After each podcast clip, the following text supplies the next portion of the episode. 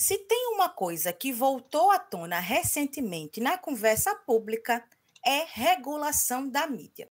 Todo mundo fica confuso com esse assunto. As informações surgem de todos os lugares. Uns dizem que é censura, outros dizem que é proibir canal de TV, tirar programa do ar. E no final, é tanta informação tanta coisa truncada que realmente a proposta de regulação da mídia quase ninguém entende nem sabe dizer o que é. Então, se você também tem dúvida e quer saber mais, quer aprender sobre esse assunto, para acreditar de fato em informações verdadeiras, fica aqui até o final desse episódio que a gente vai te falar exatamente sobre regulação da mídia.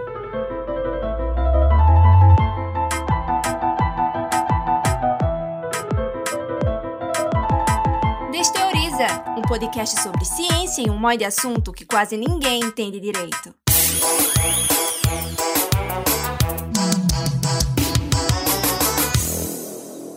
Eu sou Laís Ferreira, jornalista, pesquisadora, trabalho na UFPE. Vou me audiodescrever para você. Eu sou uma mulher de pele clara, pele branca, estatura mediana, tenho um cabelo cacheado castanho, cachos pequenos. Ele hoje está preso, ele está dividido ao lado, mas preso. Eu estou usando uma blusa preta que tem umas bolinhas brancas e ela tem uma manga e um botão, é uma camisa de botão aqui na frente. E eu uso óculos, um óculos que tem uma armação quadrada, arredondada nas pontas e que é o que chamam de armação tartaruga. E quem vai participar aqui dessa conversa massa sobre regulação da mídia são dois convidados super especiais, Ana Veloso e Laurindo Lalo Leal. Quero começar apresentando e chamando, né, para se apresentar aqui para quem está ouvindo a gente. Ana Veloso, bem-vinda, por favor, se apresenta para a gente. Olá, Laís, olá, Laurindo, Marília, todo mundo que está acompanhando Desteoriza. Eu sou uma mulher negra, estou com cabelo solto, uso um brinco, estou com uma blusa preta e sou professora da Universidade Federal de Pernambuco, sou do Integro Coletivo Intervozes e a Rede Brasileira de Jornalistas e Comunicadoras com Visão de Gênero e Raça. Bem-vinda, Ana. E quem também vai conversar com a gente, né, é Laurindo Leal, conhecido como Lalo. Bem-vindo, Lalo. Se apresenta para a gente, por favor, também. Muito obrigado pelo convite. É um prazer estar aqui com vocês, com Marília, com Ana, com Laís. É, eu sou professor aposentado da Escola de Comunicações e Artes da Universidade de São Paulo, sou sociólogo e jornalista. Atualmente, eu integro o Conselho Deliberativo da ABI, Associação Brasileira de Imprensa,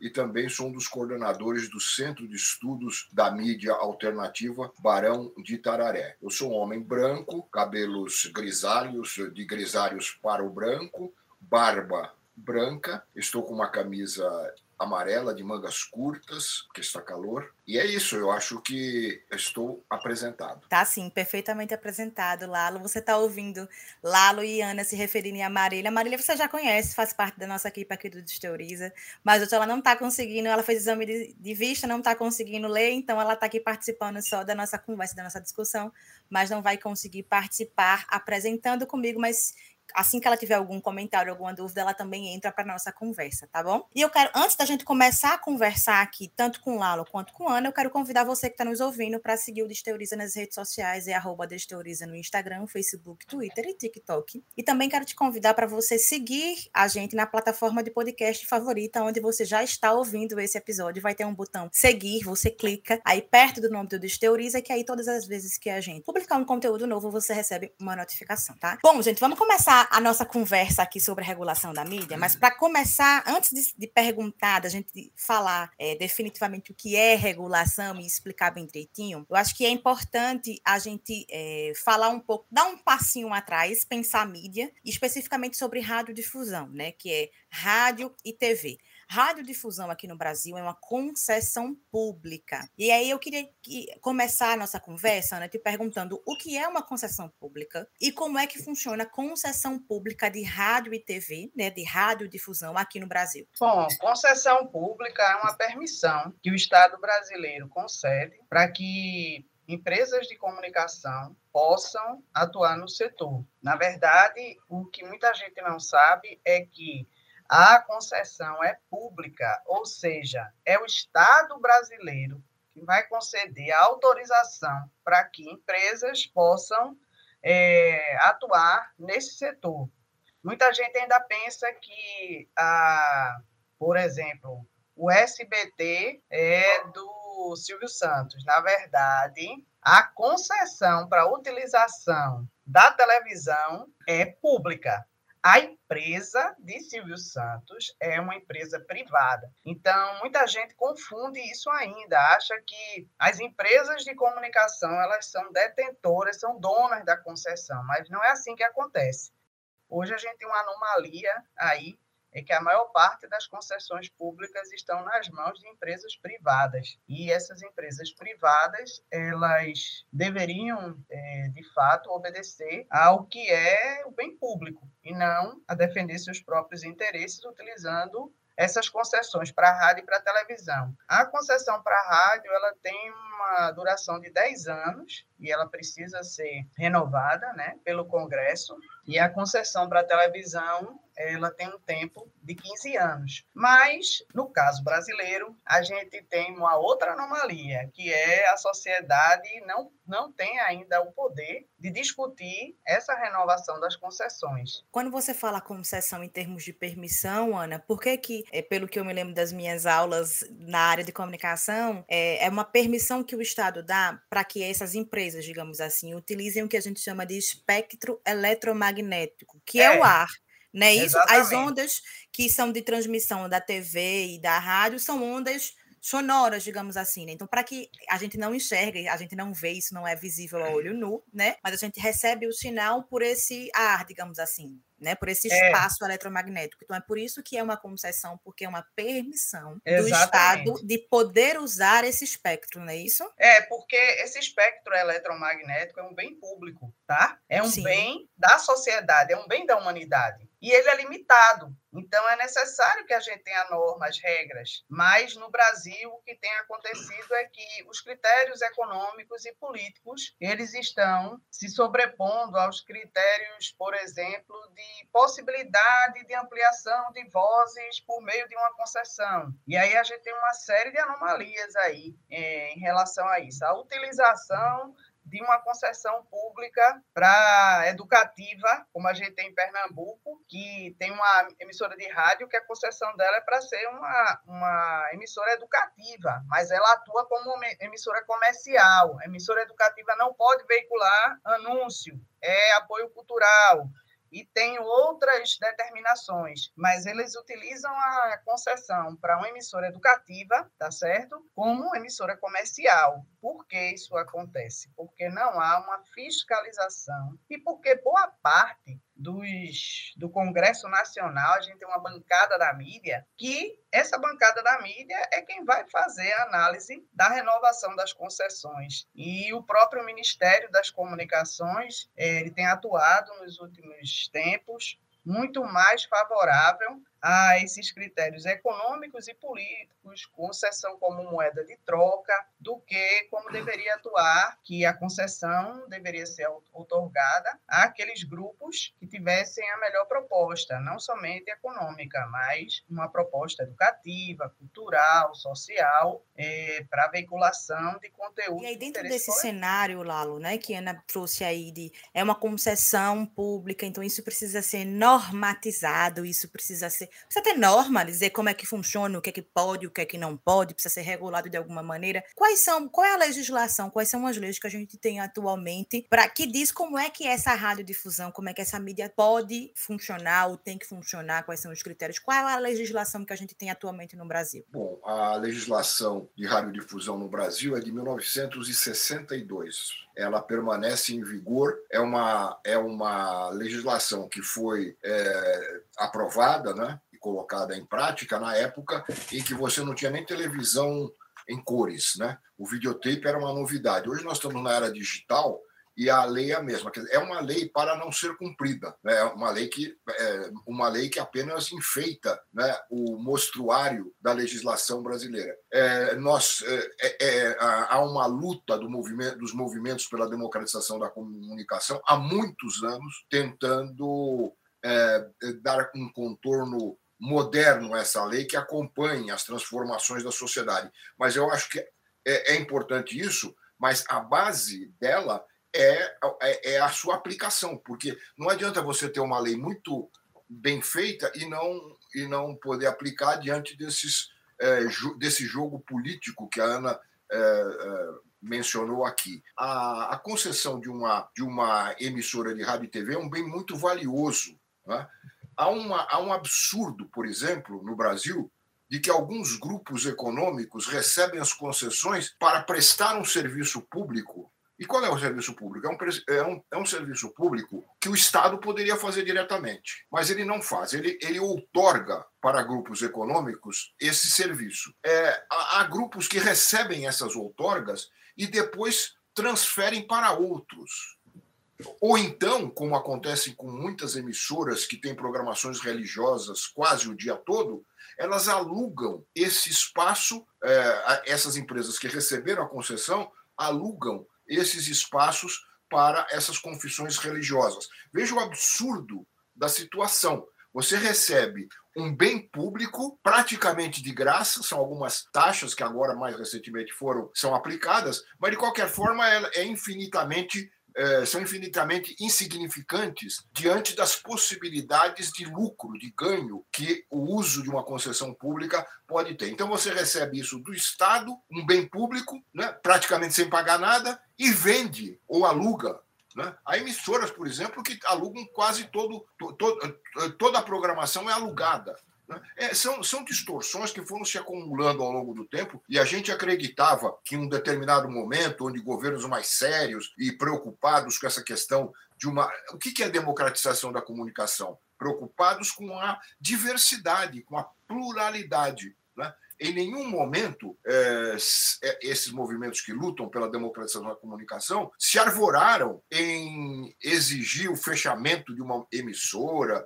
Não é isso. É você, você estabelecer regras que permitam que eh, toda a sociedade, ou a maior parte possível da sociedade, tenha a possibilidade de se expressar através é, desses meios de Você tem uma regulação da comunicação que democratiza o acesso da comunicação. Mas isso leva tempo e em debates políticos eleitorais vale muito mais o slogan né, é, do, que, do que o conteúdo. É uma luta muito difícil, mas se nós não avançarmos é, nela, né, em direção à democratização da comunicação, nós nunca teremos uma sociedade realmente democrática. Porque o fato de você ter um controle desses meios eletrônicos na mão de poucos grupos que ideologicamente são muito semelhantes, eles fazem parte do mesmo extrato da sociedade, né? eles, eles vocalizam os interesses das,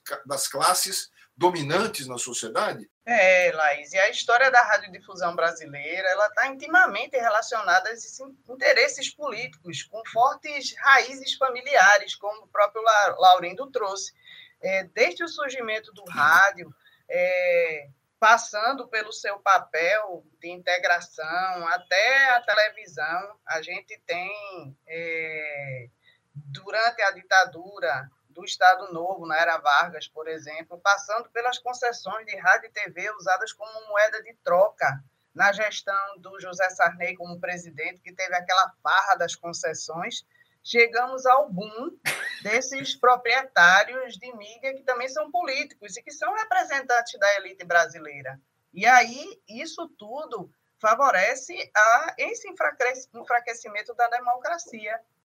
Então, a concentração da mídia, essa questão que Laurindo trata, que um mesmo grupo familiar, ele era concessionário de rádio, depois ampliou para TV, aí tem jornal, ou seja, são empresa, empresas multimídia que operam sob propriedade cruzada. O que uhum. é a uhum. propriedade cruzada? É quando o mesmo concessionário de rádio ou de TV, o mesmo grupo empresarial, ele está operando uma série de mídias. No Brasil, essa propriedade cruzada ela é flagrante. Então, assim, quando a gente percebe essa concentração e esses pormenores ou esses, essas nuances né, e das, da concentração, é que a gente percebe o quanto isso tem afetado, de fato, a democracia brasileira. Eu queria, eu queria só completar, porque eu falei da questão da censura, né, que é um slogan, é, é praticamente um slogan, para desacreditar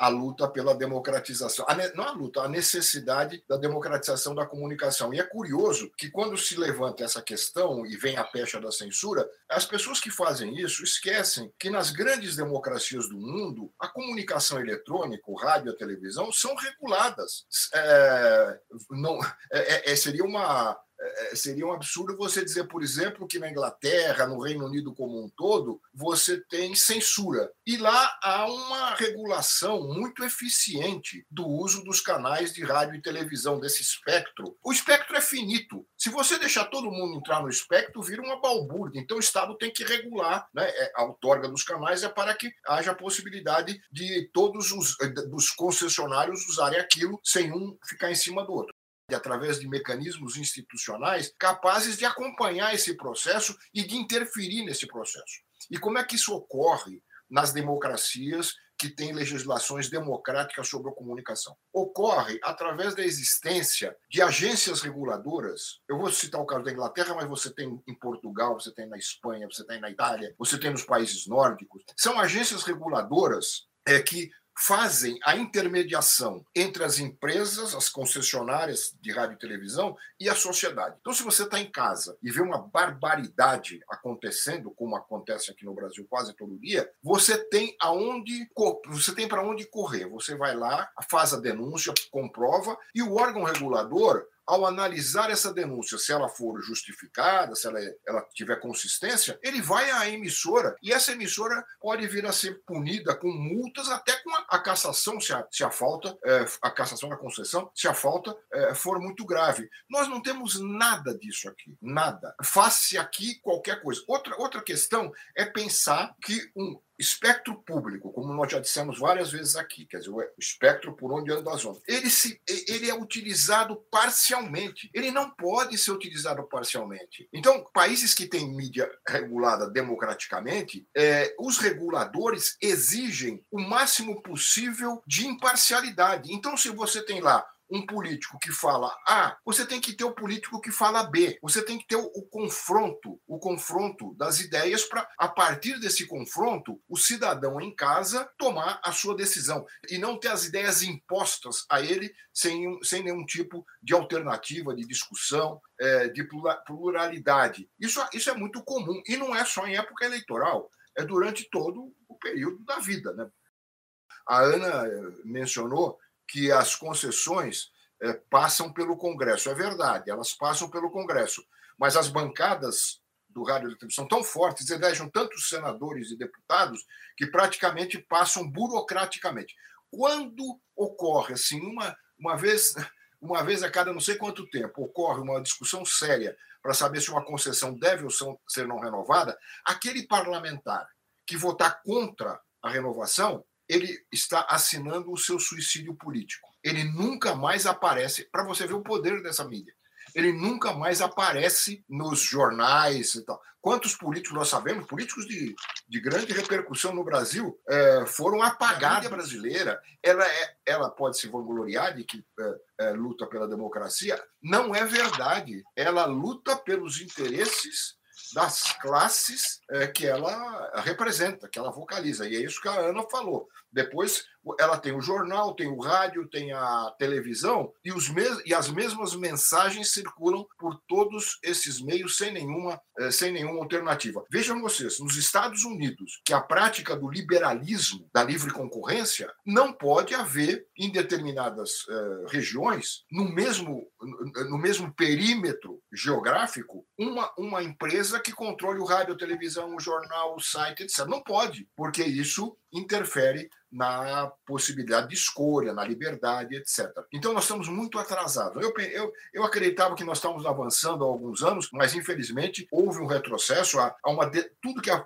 o pouco que havia avançado nos últimos quatro anos foi é, destruído, né? É, uma série de portarias foram colocadas, facilitando ainda mais, por exemplo, o uso do rádio e da televisão pelas confissões religiosas. Isso é coisa recente, permitindo uhum. é, é, que elas funcionem praticamente sem praticamente não, na prática sem nenhum tipo de controle. Uma outra questão que o Laurindo colocou que eu quero comentar é que é, determinados políticos que discutem controle social da mídia ou controle democrático da mídia essa expressão ela ganhou notoriedade por conta do terceiro Plano Nacional de Direitos Humanos, que foi elaborado em 2009 e que tinha essa expressão, controle social da mídia. E aí a imprensa, a mídia corporativa pegou esse termo e associou a censura, quando na verdade não é. É uma discussão democrática. Na saúde, a gente, a sociedade faz o controle social da saúde. Se o hospital não está funcionando, não está atendendo, existe o conselho é,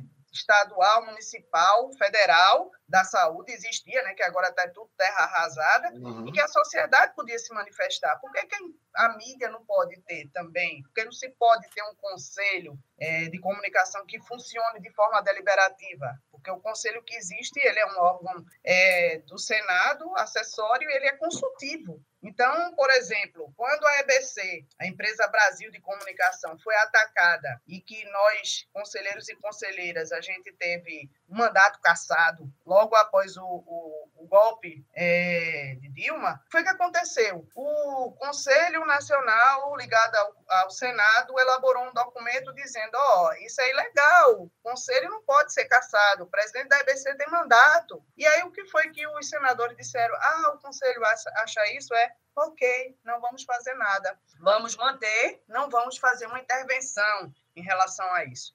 E aí tem uma lembrança que o Laurindo vai se lembrar muito disso, de políticos demonizados pela mídia, que são aqueles que defendem esse direito à comunicação e o controle social da mídia e a regulação democrática. Um deles é Orlando Fantazini. Orlando Fantazini era um deputado federal que coordenava a campanha Quem Financia a Baixaria contra a Cidadania, isso nos anos de 2003, 2004.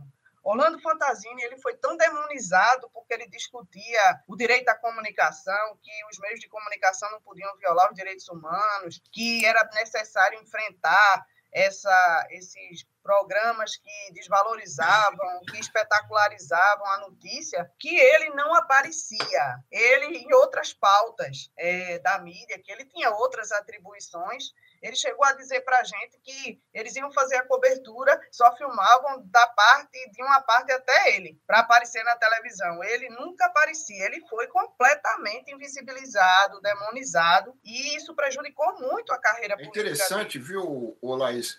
É, que nós vivemos, parece que numa ilha em relação a, a essa é, a essa forma do Estado e da sociedade se relacionar com a comunicação. Aqui ao lado, a Argentina teve um processo que precisa ser estudado na academia, né? É, que é, foi a criação da lei de meios, que é foi por duas razões importantes: pela forma e pelo conteúdo. Pela forma como ele foi criado e pelo conteúdo que saiu desse processo. A forma é, foi, primeiro, foi impulsionada pelo governo do Nestor Kirchner, depois da Cristina Kirchner. Né? Quer dizer, o, eles, eles, eles impulsionaram esse processo. Mas esse processo se espalhou pela academia, pela universidade, pelos sindicatos, pelo movimento social. É, as pessoas chegaram ao final do processo, quando a lei estava é, sendo analisada e votada no Congresso argentino, chegaram aí à rua para defender a nova lei de meios. Você imagina que se isso pode ocorrer no Brasil. Sabe por que é impossível ocorrer no Brasil? Porque isto, é, é, qualquer movimento nesse sentido, vai ser inviabilizado pela mídia. Né? A mídia não vai contar que há um movimento como esse, né? tal a concentração que ela tem. E mais, a lei de meios da Argentina, ela regionalizou a produção. Isso que está na Constituição brasileira e que não, fica, não foi nunca aplicada, que é a regionalização da produção. É, a, uhum. a produção não pode continuar no Brasil é, majoritariamente sendo feita no eixo Rio-São Paulo. E a Constituição diz que deve ser regionalizada. Só que este item da Constituição, esse artigo, nunca foi, é, nunca foi transformado em lei. Na Argentina ele foi. E você não, vocês não imaginam é, a multiplicação de empregos que essa, essa, essa não, estamos falando mais de conteúdo, não. Estamos falando de capitalismo mesmo, de emprego, de emprego. Porque começaram a surgir empresas de audiovisual em todo o país. E eles passaram a produzir audiovisual, tinha que contratar gente, artistas, eh, locutores, apresentadores, técnicos. Né? E isso foi se espalhando pelo país né, num movimento que foi revolucionário. É, eu queria só chamar a atenção que uma das formas fundamentais para contribuir para a democratização da comunicação é você ter uma comunicação pública forte. Mas não é uma comunicação pública que, que fica lá no canal 527, no cantinho do Daio do, do rádio, não. Que, que, que, que estabeleça uma competição mesmo por audiência, mas vendo o mundo de uma maneira diferente. Eu vou dar só um exemplozinho para terminar aqui essa fala. É, quando a TV Brasil, no final do governo Dilma, começou a cobrir é, as manifestações favoráveis, ela, ela cobria as contrárias, mas também passou a, a, a, a, cobrir as manifestações favoráveis à presidenta Dilma, coisa que a mídia comercial não dava espaço, o que cresceu a audiência da TV Brasil nos últimos seis meses antes do golpe foi impressionante. Eu costumo dizer o seguinte: que existe uma grande parcela da sociedade brasileira que está é, que é órfã da televisão, que é órfã do rádio porque não interessa nada do que, do que é falado ali. E este é um papel da comunicação pública. Então, a comunicação pública é uma cunha na, na, na homogeneidade na, na, homogeneidade dessa mídia comercial e ela é fator fundamental para tem que ser a comunicação pública tem que ser entendida como um fator de democratização da comunicação que não tem nada a ver com censura. Sabe quando você fala isso fica é. claro que você não está falando de censura. Ao contrário você está querendo que mais gente fale. A censura é para a censura é para impedir. A democratização é para ampliar as vozes. Os veículos de comunicação privados eles praticam a censura privatizada. Eles que ah, decidem ah, o que vai e o que não vai ser tratado. Né? Eles ocultam, eles manipulam. Essa onda de desordem informativa que nós temos enxurrada nas redes sociais, os meios de comunicação privados, a mídia corporativa, elas, eles sempre provocaram desordem informativa ao seu bel prazer e aos seus interesses.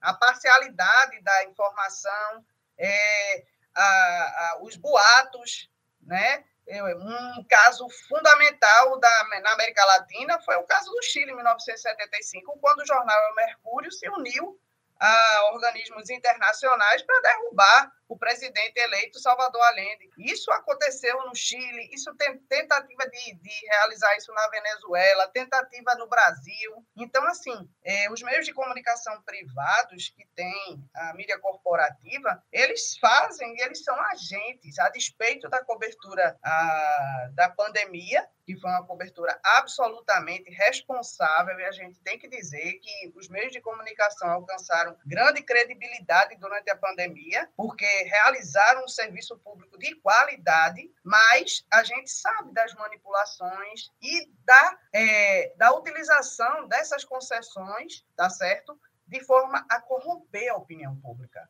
O que se chama isso termo, que tem autores é, mineiros, que tem um livro muito importante, que é a corrupção da opinião pública, quando um bem público é usado para fins privados. Então, é uhum. é isso que os meios de comunicação no Brasil, a mídia corporativa, tem tentado fazer. Às vezes com sucesso, às vezes sem sucesso. É, o mais dano, é mais danoso o que ela esconde, muitas vezes, do que ela mostra. Dizer, e é um desserviço, né? você esconder fatos relevantes para a sociedade. Isso, isto que é antidemocrático. Isto é antidemocrático, muito eu vou, antes da gente passar para a próxima pergunta, vou puxar dois ganchos aqui para fazer. É, para dar um recado para quem está ouvindo a gente. A gente falou nesse bloco, né? Nessa conversa maravilhosa de Lalo e Ana com a gente sobre política, né? O papel da comunicação na política. E a gente tem um especial aqui no Disteoriza sobre política, uma série de quatro episódios. E o primeiro episódio dessa série especial é falando exatamente o que é política para te ajudar a entender que a política está presente no dia a dia, que não política não é sinônimo só de eleição, né? Que eleição é uma ferramenta que faz parte da política. E a gente tem também, Lalo e Ana trouxeram aqui nessa, nessa dessas falas anteriores, comunicação pública. E a gente tem aqui também um episódio sobre comunicação pública para você entender melhor. Então, quando você terminar de ouvir esse nosso papo aqui, tem muito material sobre esses temas também né, aqui, né, na, nos tocadores de podcast na página do Desteoriza. E aí, voltando para a nossa conversa aqui, diante dos vários, das várias questões que vocês trouxeram, é, especificamente sobre regulação da mídia, diante desse cenário né, que a gente está tá vivendo, né, em específico no Brasil, eu queria trazer para a gente, assim, na prática lá, Luiana, quando a gente fala em regulação, pela conversa que a gente está tendo aqui, é, a gente já entendeu e a gente já sabe, quem está ouvindo a gente já entendeu que é diferente de censura. Então, censura e regulação são duas coisas completamente diferentes, né? Que muito o que acontece hoje, na maioria das vezes, sem regulação, é a censura, né? As coisas não aparecem ou os veículos de comunicação escolhem como quer enquadra determinado fato ou determinada pessoa, como Lalo e Ana colocaram. É, quando a gente pensa em regulação da mídia, aí vale um outro adendo. A gente começou falando de é, concessão pública, de outorga de comunicação, e a gente fala de concessão pública para rádio e TV, por quê? A rádio e TV é que tem que ter essa permissão para utilizar o espectro eletromagnético. Quando a gente fala de jornal, revista, site, mídias sociais, a gente não fala de concessão pública porque eles não precisam né, transitar e utilizar esse espectro eletromagnético. Mas quando a gente fala de regulação da mídia, a gente fala desse conjunto inteiro: rádio, TV, site, jornal, tudo que tem a ver com comunicação e com mídia está dentro desse pacote, digamos assim, de regulação. Então, pelas, pela nossa conversa lá, Luiana, quando a gente fala de regulação, eu queria trazer exatamente essa pergunta agora é exatamente o que? É normatizar, é dizer como deve funcionar, quais são os mecanismos de incidência da, da população, que eu acho que é um exemplo que você trouxe, Lalo, né? Acho que é no Canadá, se não me engano, na Inglaterra. Quando você vira alguma coisa errada na televisão, você poder denunciar, isso poder ser regulado, é estabelecer normas de como pode e deve funcionar que não tem nada a ver com qual é o tipo de conteúdo que tem que ter. Eu queria trazer essa pergunta exatamente agora, porque é uma pergunta de um ouvinte nossa. Ela tem essa dúvida ela, ela botou para a gente assim: já existem atualmente mecanismos de quando sai alguma coisa errada, é, enfim, algo inapropriado na mídia, ou, por exemplo, é, há um, uma violação de direitos humanos, né, que é uma coisa que acontece com muito facilidade na, nas, na mídia tradicional atual aqui no Brasil. Já existe algum tipo de mecanismo para coibir? Se já existe, o que é que a regulação da mídia traria de diferente? Eu misturei várias perguntas num pacote só, mas é porque elas têm a ver. Eu queria ouvir vocês em relação a isso. O que na prática significaria regulação? É regular conteúdo? É regulação econômica? O, como é que se dá a regulação da mídia na prática? Como seria, no caso, se a gente tivesse uma regulação da mídia no Brasil? Bom, eu, acho falacioso às vezes dizer que é só regulação econômica. Não é não. Não é não.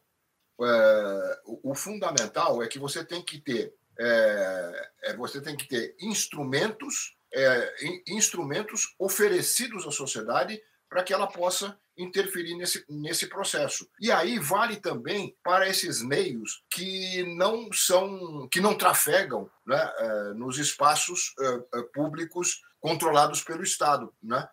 como você acabou de, mencionar, Laís. Quer dizer, você tem uma série de, de, de hoje, né, no, no, mundo digital, você tem uma série, uma série grande de meios, né, que pode, que, que podem funcionar e levar informações, etc., fora do espaço tradicional da radiodifusão, que é o, eh, que é o espectro eletromagnético. Mas eles têm que também, eles não podem mentir. Eu acho que essa é uma primeira, a primeira questão, não é? Porque esse processo de neoliberalismo, desse individualismo que foi se alastrando pelo mundo a partir dos anos 80, principalmente, levou a uma a, a defesa de uma liberdade de expressão criminosa permitindo que, através do escudo da liberdade de expressão, se cometessem crimes. Né? A uhum. liberdade uhum. de expressão não é algo é, não é algo absoluto. Ele tem que, ele tem que, ela tem que ter parâmetros. Né? E aí, e aí, infelizmente, como você não tem uma legislação adequada para a questão da comunicação, ah, o que acaba ocorrendo é que, quando são casos muito graves, o Poder Judiciário acaba sendo acionado né, é, sem que existam mecanismos institucionais e legais né, que permitam que qualquer decisão do, do Poder Judiciário tenha respaldo numa legislação, numa legislação é, específica para a comunicação. Então, é, é, é, é isso, é isso que é, continua ocorrendo, né? É, e, e, a, e, esse guarda-chuva da liberdade de expressão acaba permitindo até crimes né? contra a honra das pessoas. É, a regulação é, são normas, são leis adequadas ao momento que a gente está vivendo. O Brasil tem uma legislação da época da ditadura civil-militar, o Laurindo trouxe, é o Código Brasileiro de Telecomunicações. É, essa legislação precisa ser atualizada e nós defendemos, inclusive, que se a gente conseguisse colocar o capítulo da Constituição Federal da Comunicação, se a gente conseguisse regulamentar ele, porque a gente tem uma Constituição que tem um capítulo muito avançado ainda, uhum. é, do ponto de vista da comunicação. Se a gente conseguisse regulamentar os, os, os, artigos da Constituição Federal, que nunca foram regulamentados no Brasil por conta de todo esse lobby que existe dos concessionários, da mídia corporativa, a gente já estaria com uma legislação bastante avançada, tá? Então, assim, a gente, quando a gente discute é, regulação da mídia no Brasil, a gente quer normas, a gente quer regras que possam favorecer a pluralidade e a diversidade, a pluralidade de vozes e players. E no caso da televisão e do rádio, que está nas mãos dessas emissoras uh, ditas religiosas, na verdade é, é, é, através desses canais que eles oferem lucros né, fabulosos. Isso é uma máquina de fazer dinheiro. Né? Então, eles não poupam recursos para manter sob controle esses canais é, que eles têm nas mãos. Né? Isso é uma distorção brutal. Né? Você virar o, o dial do rádio e, e pular de uma emissora para outra e cada uma delas tem um pastor falando. É uma, é, é uma distorção brutal que não, não pode acontecer num país democrático e laico. A gente tem uma outra pergunta aqui de ouvinte, dessa vez é de Fred Costa, vamos ouvir. Olá pessoal do Desteoriza, aqui é Fred Costa, eu sou host, produtor, editor do podcast Perdidos na Paralaxe, que é um podcast que atravessa filosofia com cultura pop. E minha questão sobre esse tema é: como é que funciona a regulação da mídia em outros países? Me ajudem aí nessa questão. Abraço em todos, gente. Antes que você tem dois mecanismos, né? É o mecanismo da institucionalização e, uma, e, e em, consequência, em consequência, o mecanismo da participação. Então você tem, e você institui na legislação mecanismos que permitam essa abertura. Então a pessoa sabe para onde se dirigir quando quer se manifestar. E ela sabe que esse espaço funciona, né? não é uma coisa simplesmente burocrática, funciona e vai as últimas consequências, se for o caso. Mas eu queria acrescentar algo que está na origem do processo, que é, é o processo de concess... É, como se dá a concessão. Eu vou dar um exemplo que eu acompanhei de mais de perto num determinado momento, quando a Inglaterra é, tinha quatro. Isso foi antes da digitalização, mas ela tinha quatro canais de televisão é, nacionais e estava abrindo concorrência para a operação do quinto canal. Ele é, tinha dois da BBC, dois é, mantidos pela propaganda, e, se, se abriu concorrência para o terceiro mantido pela propaganda e o quinto no espectro. Eu acompanhei o processo e fiquei muito bem impressionado. É, o debate sobre que grupo iria, deveria ou teria o direito de ocupar aquele canal foi um debate altamente transparente. Estava no parlamento, estava na mídia impressa, estava nos uh, grupos da sociedade uh, voltados para a questão da comunicação. E, e, entre as, e entre as formas de outorgar a concessão, entre as condições para outorgar a, a, outorgar a concessão, uh, havia, são dois componentes. Um é uma proposta de programação que vai ser oferecida ao público. Porque tem a ideia, viu, Laís, que é um, que a, a comunicação é um serviço público. Então, quem vai Exato. operar um serviço público, quando vai se, vai se apresentar como um concorrente a uma, a, a, a, uma concessão, ele tem que dizer que serviço público ele vai oferecer para a sociedade. É como a linha de ônibus. É, ela vai passar por que rua, por que avenida, vai ter ponto aonde, é a mesma coisa. Então, alguns autores já falam, é uma, eles têm que assinar uma carta de encargos. Eu vou fazer durante a concessão isto, isto, isto. Vou oferecer esse tipo de serviço. E ao longo da concessão e no final, a sociedade vai, eh, vai é, observar se ele cumpriu aquilo que foi combinado.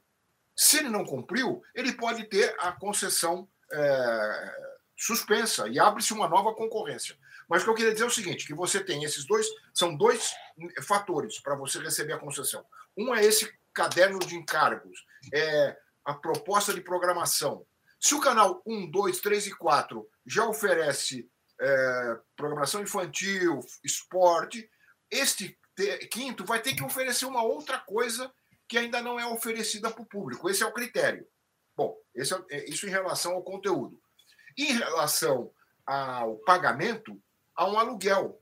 Há uma, deve haver uma oferta de, um, de uma, é, é, é uma. É uma oferta de uma quantia para é, remunerar todo o serviço público, tecnologia, etc., que é pago pelos concessionários. Então, você tem a combinação da, do, do, aluguel financeiro e a, uh, e a programação. E esse, e esse processo que eu assisti culminou com uma empresa recebendo, a empresa que ganhou a concorrência, ela não deu a oferta maior em dinheiro, mas ela deu a programação que mais estava adequada às necessidades do público naquele momento. Vocês vejam que mecanismo isso, que mecanismo? É, é, é, não é eu vou lá e vou colocar qualquer coisa. Eu não vou lá para colocar qualquer coisa no ar.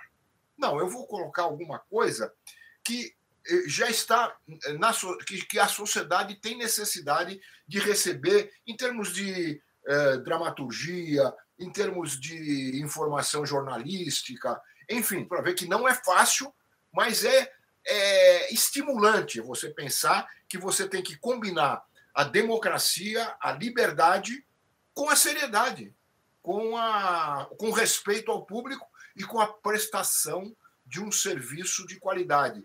Essa, nós não temos no Brasil essa ideia de que rádio, televisão e agora internet são serviços. São serviços. Né? Então, se, se você coloca isso, na, é, essa ideia, no debate, você muda as referências. Que serviço eu vou prestar? É, a lei de meios na Argentina, inclusive, tinha a previsão não somente de um órgão regulador, como de uma defensoria do público. Imagina sim, sim. você ter uma tem a ouvidoria dos meios, mas tem uma defensoria do público. É como se você tivesse, você não pudesse contratar um advogado para se defender em uma situação em que você está sendo acusado ou que você está com uma questão legal e quando você quisesse lá, por exemplo, o público podia é, fazer uma denúncia sobre uma violação de direitos humanos pela mídia, ele ia para o órgão de defesa do público. Era, era e é, porque continua, apesar dos, dos ataques sofridos no último governo, mas é uma medida que visa a salvaguardar os direitos das pessoas de poderem se defender da mídia. Então, isso não é uma questão é, que está sendo discutida só no Brasil ou que o Brasil inventou, muito pelo contrário, isso é uma coisa que já existe em diversos países e que a gente precisa avançar ainda nessa discussão. E aí a gente tem uma última pergunta de ouvinte também relacionada à regulação da mídia, e é uma pergunta de Cláudia Costa. Olá, Vamos galera do Desteoriza, aqui é a Cláudia do podcast Elas Pesquisam. Sou produtora e apresentadora desse podcast que se propõe a divulgar pesquisa de mulheres da área das ciências humanas de todo o Brasil. E a minha questão com relação à regulação da mídia é, tem muito a ver com, com a nossa atuação em uma mídia bem específica, que é o podcast, uma mídia digital. E aí, como essa regulação ela se pretende ou pensa em atuar com relação a normatização, regulação das mídias digitais que são tão diversas e ao mesmo tempo com tantas especificidades. Um abraço, galera.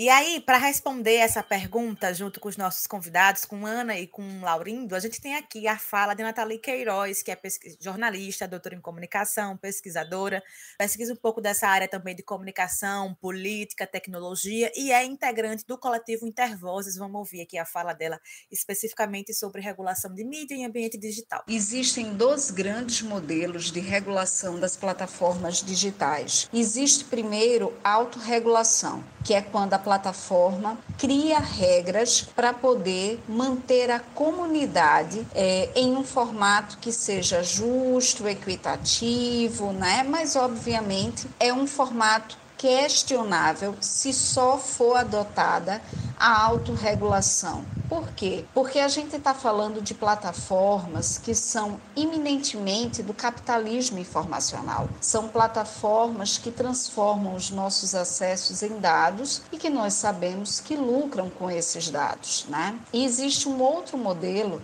que é o modelo da corregulação.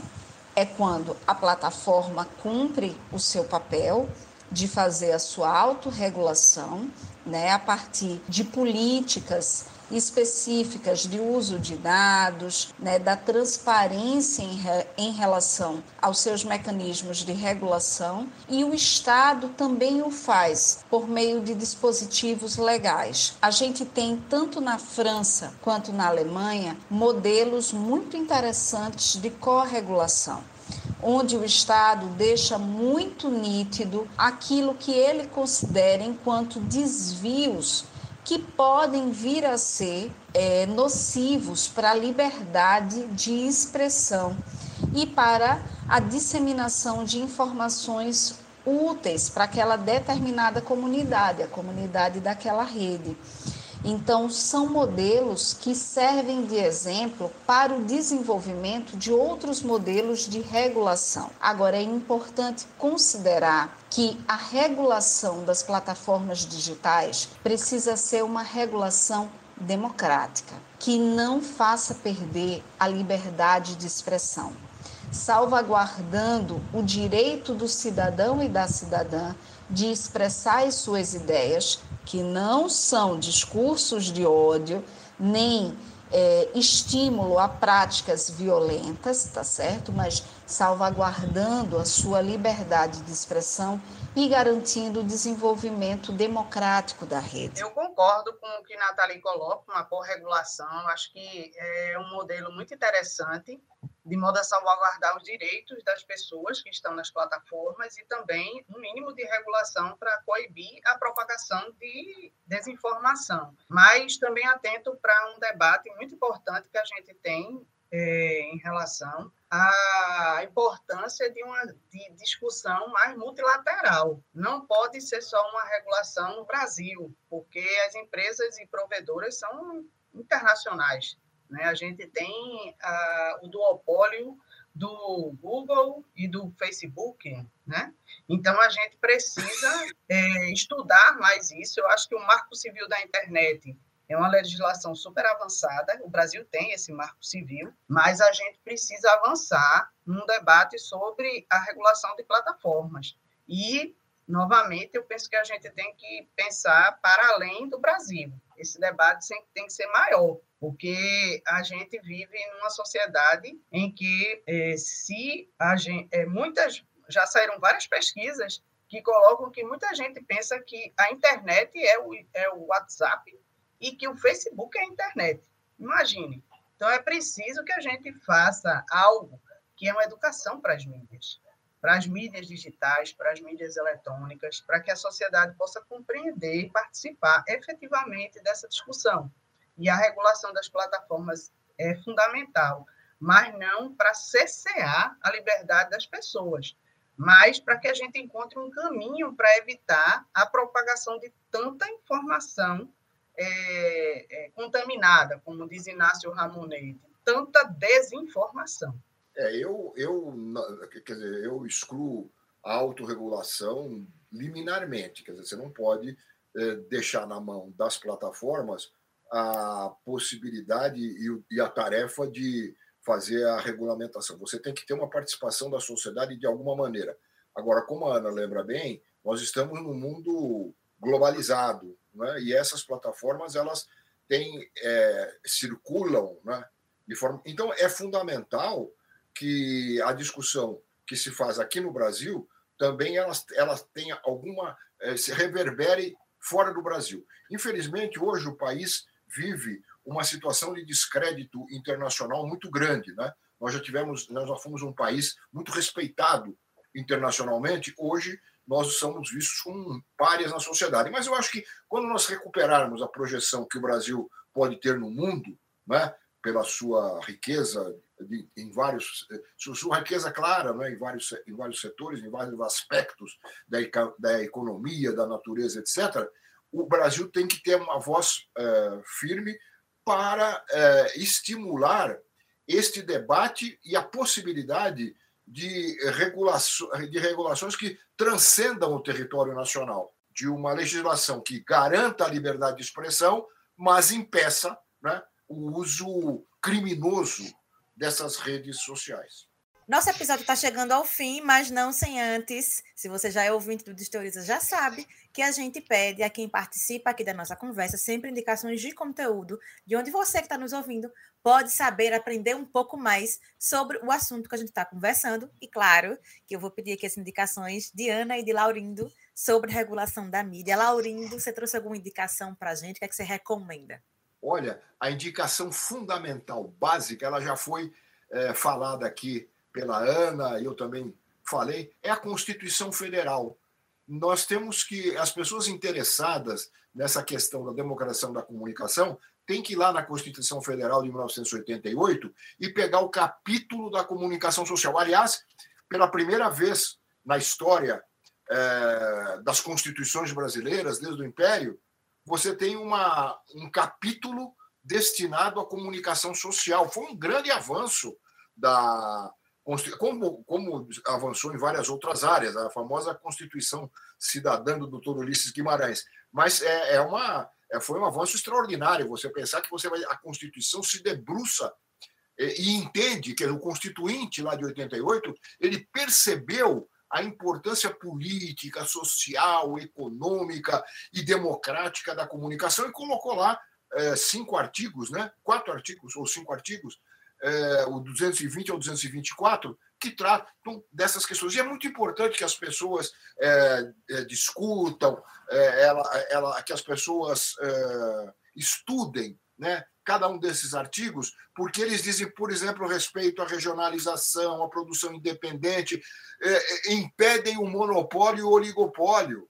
Né? Você já imaginou se esse artigo tivesse transformado em lei? Quanto, quanto, quanto mais, é quanto mais democrática seria a nossa, a nossa comunicação. Bom, então eu acho que esse é básico. A minha, a minha sugestão básica é a Constituição. É, houve e continua havendo produção de, de, de teses de mestrado, de, eh, dissertações de mestrado, teses de doutorado, não é, Ana? Sobre uhum. essas questões. Isso é importante. Você vai tendo um repositório de ideias que vão avançando. Eu, eu tenho aqui, eu, eu, eu selecionei dois livros. Um é do um é, um é uma coletânea organizada pelos professores Murilo César Ramos, da UNB, e Suzy dos Santos, da UFRJ, é, que chama Políticas de Comunicação, Bases Teóricas e Práticas. Tem ali vários artigos que tratam dessa questão. Eles organizaram esse artigo, saiu pela editora Paulos. Tem um outro, um outro artigo que é do professor Vinícius Lima, da Universidade de Brasília, que, e, é, e esse é muito interessante porque ele trata de algo que a gente discutiu aqui. O livro chama-se Para Garantir o Direito à Comunicação. E ele apresenta ali uma análise de três documentos fundamentais para esse debate. A Lei de Meios da Argentina, ela está reproduzida lá, quem quiser ver, e, e, é comentada. A Lei de Meios da Argentina, o relatório Levson, que eu, Levson, que eu mencionei agora, eh, que foi formulado depois de uma crise eh, de credibilidade dos jornais impressos no Reino Unido, e um trabalho, um relatório da Comissão de Alto Nível da União Europeia sobre a democracia, sobre a comunicação social no continente, na, na União Europeia. Bom, esses são é, algumas das contribuições. Eu quero dizer que eu é, tento contribuir também com isso. Eu, tenho um livro chamado A Melhor TV do Mundo, que é dos anos é dos anos 90, mas mostra um pouquinho como é que se montou é, o arcabouço institucional da comunicação é, eletrônica no Reino Unido né, com, com, todos os mecanismos de, que eu mencionei anteriormente, que garantem a participação da sociedade nesse debate. Isso está lá e isso está mantido até hoje, né, continua funcionando. Então, e depois eu tenho dois, dois, dois livros, que na verdade são, os dois, ambos são coletâneas de artigos, que em vários momentos tratam dessa questão. é a TV sob controle, que é um pouco mais antigo, chama TV sob controle. A resposta da sociedade ao poder da televisão. E o mais recente, de dois ou três anos, é, chama A Mídia Descontrolada Episódios da luta contra o pensamento único. Nesse aqui, eu tenho uma, uma, um artigo um pouco mais longo tratando dessa questão da democratização da comunicação. São essas as minhas sugestões aí para nossa para futuras conversas. Perfeito, Lalo. E você, Ana, trouxe quais indicações para a gente hoje? Oh, eu estou indicando o livro Liberdade de Expressão versus Liberdade de Imprensa, do professor Vinícius Arthur de Lima, também, que, onde ele faz esse percurso do, do debate é, sobre a liberdade de expressão no mundo e traz casos de em que a liberdade de expressão é confrontada com a liberdade de imprensa, discute censura privatizada, direito à comunicação. Um outro livro que eu recomendo é Mídia, Poder e Contrapoder, do Denis de Moraes, do Pascoal Serrano e do Inácio Ramonet. É um livro que também trata da concentração da mídia no mundo, no Brasil, dos oligopólios, da formação é, dessa concentração. E eu também indico o site do coletivo Intervozes, é o intervozes.com, que é o site que, onde tem várias publicações é, do coletivo Intervozes, inclusive tem é, o intervozes.org.br, intervozes.org.br, e lá tem a pesquisa mais recente, que é esse levantamento que eu tratei hoje de quem são os políticos donos da mídia nas eleições de 2022. Então, são, estou é, indicando esses essas produções para vocês. E tem o Cordel da Regulação, que foi é, produzido pelo Centro de Cultura Luiz Freire, que também está no YouTube, e vocês podem ter acesso. E tem um documentário muito interessante produzido pelo Pedro Ekman, que trata sobre é, as brechas digitais e essa questão da internet no Brasil, que se chama FreeNet. FreeNet. Fredo Ekman, que é do Intervozes também. Esse documentário também está no YouTube, você pode é, baixar ou assistir lá. Então, são algumas sugestões rápidas que eu vejo por aqui para vocês, tá? Muito obrigada pelo convite e obrigada por estar ao lado de Laurindo. Eu tenho muita saudade dos nossos debates presenciais, mas a gente vai se encontrar sim indicações excelentes e a gente também do Distoriza trouxe três indicações né, para você saber um pouco mais sobre regulação da mídia e conteúdos que têm a ver com essa temática que a gente tratou aqui no podcast hoje. A primeira delas é um vídeo, está disponível no YouTube, é um vídeo feito pela TV UERJ, que é a estadual do Rio, Grande do Rio de Janeiro, aliás, né, TV da Universidade Estadual do Rio de Janeiro, que explica de forma bem didática o que é regulação da mídia. Está disponível no YouTube, como eu falei. O nome do vídeo é O que é regulação da mídia? É uma pergunta. Então, você joga lá no YouTube, vai aparecer lá TV UERJ Explica, tem esse vídeo. A segunda indicação é uma reportagem da EBC, que é a Empresa Brasil de Comunicação, foi citada aqui na nossa conversa também, né, que é uma reportagem sobre regulação da mídia. Ela já é um pouquinho antiga, mas vale a pena ler. Então, o conteúdo que ela é super bem explicativo, conta a história das leis, traz exemplos em outros países, entre outras coisas. Vale a pena dar uma conferida. Está disponível no site Memória EBC, então é memoria.ebc.com.br barra regulação da mídia. E a terceira indicação é um livro, né? É um livro, um livro chamado Mídia e Política na América Latina, escrito por Carolina Matos. É pra, ela faz uma discussão sobre regulação da mídia privada e pública nos países da América Latina, então, para a gente poder entender como é esse cenário mediático, né, como é que ele se construiu na América Latina, além de fazer esse paralelo com mídia e outros, da mídia do Brasil e de outros países. Então, é um livro da, escrito pela Carolina Matos, e todas essas indicações, tanto as nossas quanto as indicações de Ana e de Laurindo, vão estar né, agrupadas. A gente vai deixar tudo bem explicadinho nas redes sociais do Desteoriza, então, Facebook e Instagram. Você não precisa se aperrear, vai estar tá lá publicado para você poder consultar. E no Instagram tem lá os destaques, né? Quando você entra no perfil arroba Desteoriza no Instagram, vai ter os destaques, que são aquelas bolinhas ali em cima, logo abaixo do nome do Desteoriza. E aí vai ter um destaque assim, indicações 2. E aí isso vai estar nas indicações 2, vai estar lá tudo agrupado, e além de estar, obviamente, no feed, né? A gente vai fazer um post com todas essas indicações juntas, tanto as nossas quanto a Diana e de Laurindo, e tanto essas desse, desse episódio quanto de todos os outros episódios do Desteoriza a gente disponibiliza no Facebook e no Instagram, tá? Quero aproveitar, a gente está chegando ao fim desse episódio, quero aproveitar para esse tempo para vocês se despedirem, Ana, Laurindo, fiquem à vontade. Pronto.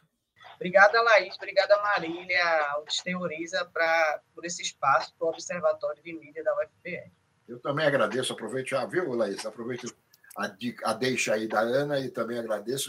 É sempre um prazer rever a Ana. Nós temos uma atividade é, paralela e juntos há muito tempo, né?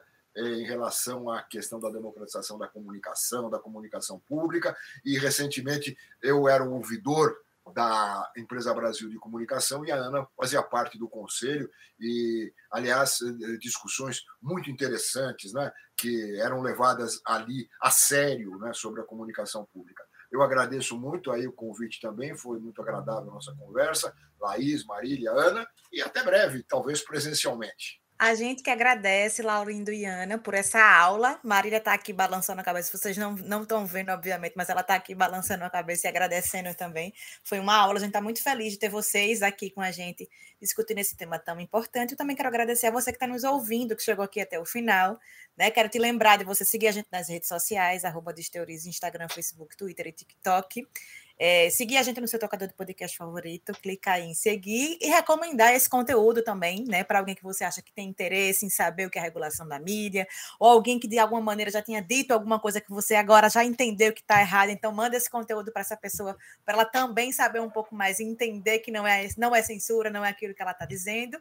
Quero agradecer por você ter chegado até o final e quero te dizer que esse episódio foi apresentado por mim, Laís Ferreira, teve produção de Jonas Lucas Vieira, Marília Félix e Felipe Silva e edição de Laura Marinho. A gente te espera no próximo episódio. Até lá!